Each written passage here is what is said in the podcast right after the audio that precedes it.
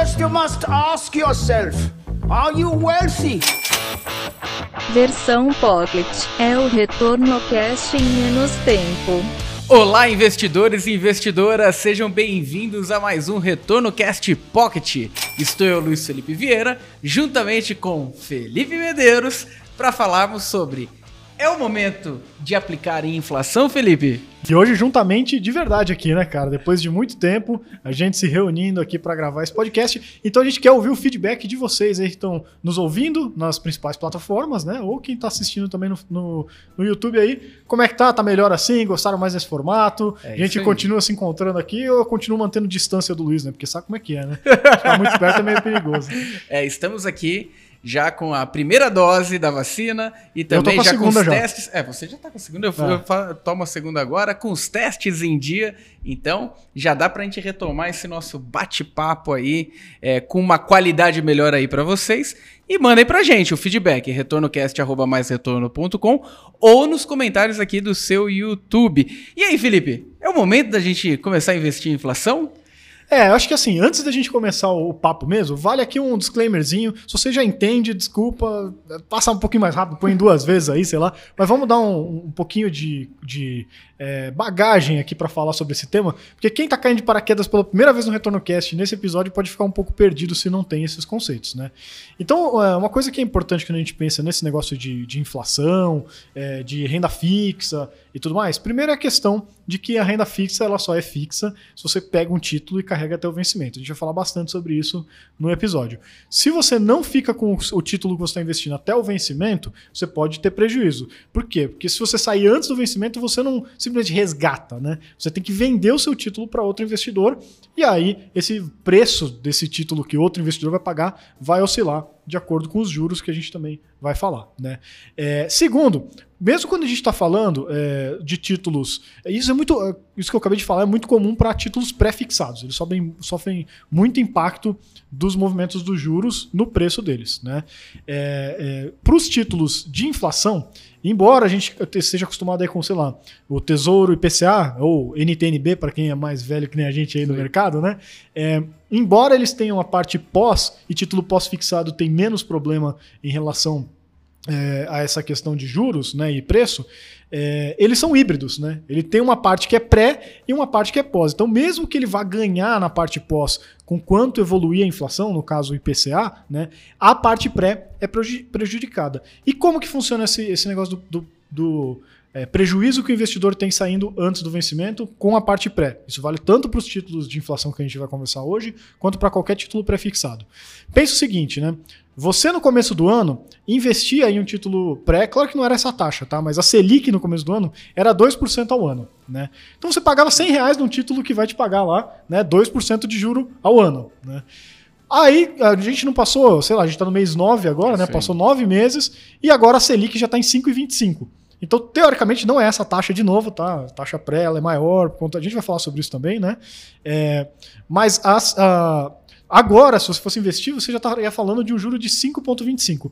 Por que raios, né? Supondo que você comprou lá um juro que paga só 2%, né? Pagou 100 reais no seu título. Alguém vai pagar o mesmo preço que você num título que paga tão pouco, sendo que ele pode comprar um título novinho pagando 5%. Então ele só vai comprar o seu título se ele pagar mais barato do que você pagou. Ele não vai te pagar o 100, ele vai te pagar 90, por exemplo. Esquece os números, tá? Isso aqui é só para exemplificar. Então, é, isso aqui é um conceito bem importante. Se não entender essa questão é, de como os títulos é, variam o preço no mercado secundário, não vai fazer sentido que a gente, o resto do que a gente conversar, né, Luiz? Perfeito. É, o, o que, que é importante? A gente começa a bater nessa tecla de renda fixa, porque é, é, natural que hajam muitas dúvidas nesse momento, né? Felipe, é, ô Luiz Felipe, a inflação aí em 10%, será? Em 15%? Como que eu protejo meu rico dinheirinho? É aplicando no CDI? É, e, essa, e esse contexto é importante, porque não faz muito tempo a gente gravou um outro episódio, né? Explicando a, a precificação correta que você faz de um título pós-fixado, né? Comparando ele com um título pré-fixado, né? É, e você saber fazer essa dosagem. Título de inflação é sempre importante ter na carteira, principalmente quando a gente fala de ambiente Brasil, tá? A gente tem um ambiente que ele não tem uma certa um certo equilíbrio, né, longo assim, a ponto de falar, poxa, a gente tem uma estabilidade de taxa de juro aí por muito tempo, apesar de toda expectativa. É, Brasil ele já tem aí no seu DNA essa, no seu DNA essa volatilidade, né? Então é esperado que a gente precifique uma parte da carteira de longo prazo em inflação, porque são títulos que trazem um ganho real acima de uma corrosão do seu poder de compra, né? É, dito isso, o momento é ideal ou não para títulos de inflação? Vai depender do contexto que você tá O famoso também. depende, né? É, exatamente, do seu momento de portfólio. Ponto 1. Um, em qualquer carteira cabe título de inflação. Isso é fundamental. A questão é qual percentual vai ser dosado aí para o seu portfólio, tá? É, uma vez que é colocado um título de inflação, você tem que entender se você vai carregar ele até o final, o vencimento, ou se eventualmente você vai querer vender ele no mercado antes disso. A gente, existem as duas vertentes, né? Aquela que você carrega para o final e você vai ter uma linearidade aí do resultado. Eu combinei que eu vou receber é, é, da contraparte ali, seja governo, uma empresa, um banco, é, IPCA mais 5. Até o final você vai receber IPCA mais 5 no seu dinheiro aplicado nisso. Mas uma vez que você quiser sair antes do prazo, o mercado que vai dar o preço, vai recomprar. Aí você pode sofrer oscilações nesse meio do caminho. Pode ser tão variável quanto a renda variável, né? Quanto uma ação. Quanto mais longo esse título, entenda que é, a, a, o prazo de vencimento do título, ou melhor, nem o prazo de vencimento, é o duration. Olha eu colocando né, termos mais complexos aqui, mas vou simplificar. O duration do título, que é o prazo de expectativa de amortização daquela estrutura, né, até o seu vencimento, é quanto mais longo for, mais arriscado é. Quem aqui consegue se planejar para um ano? É possível. Para cinco, se torna um pouco mais difícil. Para 10, é mais difícil. Para 30, cara, mais difícil que a gente não sabe o que vai acontecer, né? Eu não sei nem o que eu vou jantar hoje. então, é, fica mais difícil a gente prever esse cenário longo, então é mais arriscado. Então, quanto mais longa essa duration, mais arriscado é o seu título.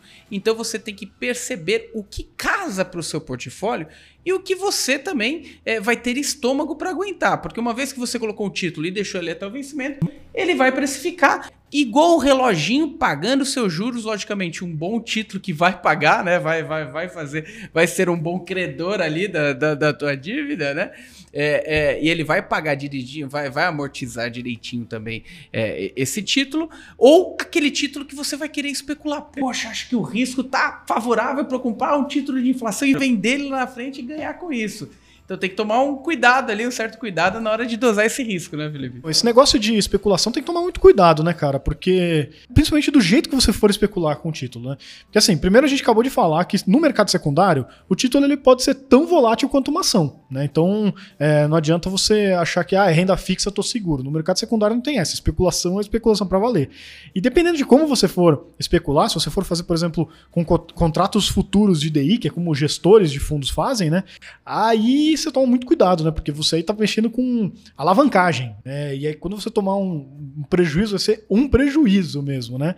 Então, é, para especulação, pensa bem, se você chegou aqui nesse podcast hoje para aprender já aqueles conceitos iniciais, você não sabia nem aquilo, então não considera muito especulação, a menos que seja um cenário muito assim, é, como foi é, nos últimos anos, né, antes de pandemia e tal, que estava na cara que os juros iam cair, estava bem tranquilo. Então, é, e assim, você comprava já o título com juro alto, então se não caísse era só segurar, né, e tal. Mas muita gente comprou títulos lá com taxa de 14%, né? E, e foi vender o título com, sei lá, taxa de juros já na Selic umas, uns 8%, né? Então fez uma baita operação, né? Quando cai a taxa de juros, aumenta o preço do título. E o inverso é verdadeiro. Quando sobe a taxa de juros, cai o preço do título. Então você imagina, a pessoa comprou uma NTNB 2055 lá, né? NTNB com é, 30 anos para frente, né? É, e ele ganhou aí de 14, não é bem assim a conta, tá? Mas ele ganhou lá de é, 14 para 8, ganhou 6. Então é 6 vezes 30, faz a conta aí. Esse é o, o, ganho que a pessoa teve, às vezes, dois anos de. Nem isso, acho que não deu, é né? Então, baita ganho que a pessoa teve fazendo essa especulação. Mas, novamente, se você tá ouvindo esse tipo de coisa pela primeira vez, estuda mais um pouco antes, vai se informar. É, especular não é brinquedo. É, eu acho até um, alguns dados importantes. Você falou do cenário de queda. Mas vamos pegar aqui do início do ano para cá. Quem aplicou no ativo, na NTNB, 2045, perdeu nesse ano 24,42%. Por Até quê? agora. cenário de queda e a expectativa era que a taxa de juros eventualmente pudesse chegar a 6,5%, 7% no ano. De repente, a taxa de juro para 2026 ali bate mais de 10%, coisa que estava sendo precificada há pouquíssimo tempo, 6,5%. Então, poxa, é, é- é natural que haja essa explosão e essa diferença. Você é, é, reage diretamente no título marcado ao mercado. Então, você que pensa numa estrutura mais longa, de longo prazo, é legal você ir fazendo saldo médio, você ir comprando esses títulos, vai comprando, vai posicionando na carteira, sei lá, estabeleceu que o seu portfólio vai ter 15% de títulos de inflação, vai dosando essas compras, tá? Se você estiver naquela fase de, é, é, de acúmulo de patrimônio. Se você já estiver na fase é, já de usufruto do patrimônio, ou melhor, o ganho real em cima do seu patrimônio, mas que você não está mais naquela fase de acúmulo, aí mais importante ainda você olhar para ativos de inflação com mais é, com, com um olhar mais atento, porque são esses ativos que podem te trazer, inclusive, uma renda, porque pagam juros eventualmente semestralmente, né? Vai ter uma recorrência desse pagamento de juros e vai manter um ganho acima da inflação, ou seja, o seu poder de compra está, entre aspas, garantido. Entre aspas, por quê? Se você não fizer bem esse cálculo e o ativo não for isento de inflação, você pode ter uma diferença significativa ali no Isento de real. imposto, né? É. Isento de inflação Isento não de tem. inflação, não. Isento de imposto, né? Você pode ter uma diferença significativa aí no ganho real do, do seu título. É, e assim, acho que é, títulos de inflação, a gente tá falando só de títulos, a gente já vai falar de fundos também, né? Isso, é- embora isso aqui é um pocket, a gente tá- não pode prolongar demais. Mas é, títulos de inflação é, são muito interessantes, principalmente para esse objetivo de longuíssimo prazo, né? É, para segurar até o vencimento e tal, quando você está pensando, por exemplo, em aposentadoria, né?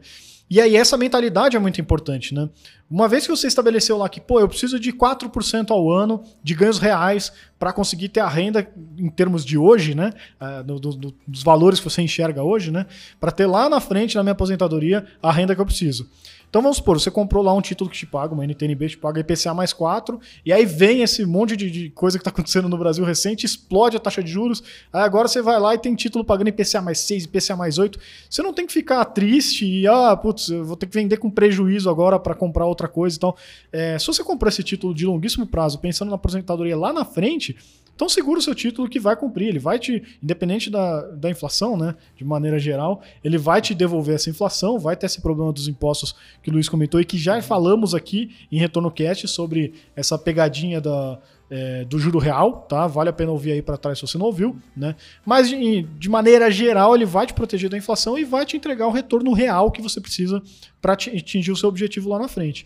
Então é um, um tipo de, de ativo que, como colocou o Luiz, né, encaixa na maioria das carteiras, sobretudo carteiras de longo prazo, né? Perfeito. E é um ativo que você que não gosta de ver oscilação do mercado e não vai precisar do dinheiro até o vencimento, você deixa lá, vai te pagando igual reloginho. Diferente do fundo de investimento que tem marcação a mercado, tá? É, esse é um tema que eu acho que vale a pena a gente trazer um próximo pocket para falar sobre isso, marcação na curva e marcação a mercado, tá? Mas é, dando já algum pré-spoiler aqui, né? É, pré-spoiler, spoiler, spoiler, acho que esse eu inventei, né? Mas já puxando aqui, né? é, o que acontece é que os fundos, mesmo que eles não estejam negociando no mercado secundário, como a gente falou para você, que é onde o título oscila de, de valor, né? Eles são obrigados a marcar, por isso que é o nome, né? Como se eles estivessem negociando, né? É uma regra, a gente vai explicar o porquê disso nesse próximo episódio, né? Mas é uma regra, uma obrigação que todos os fundos têm que fazer aqui no Brasil, fundos abertos pelo menos, né?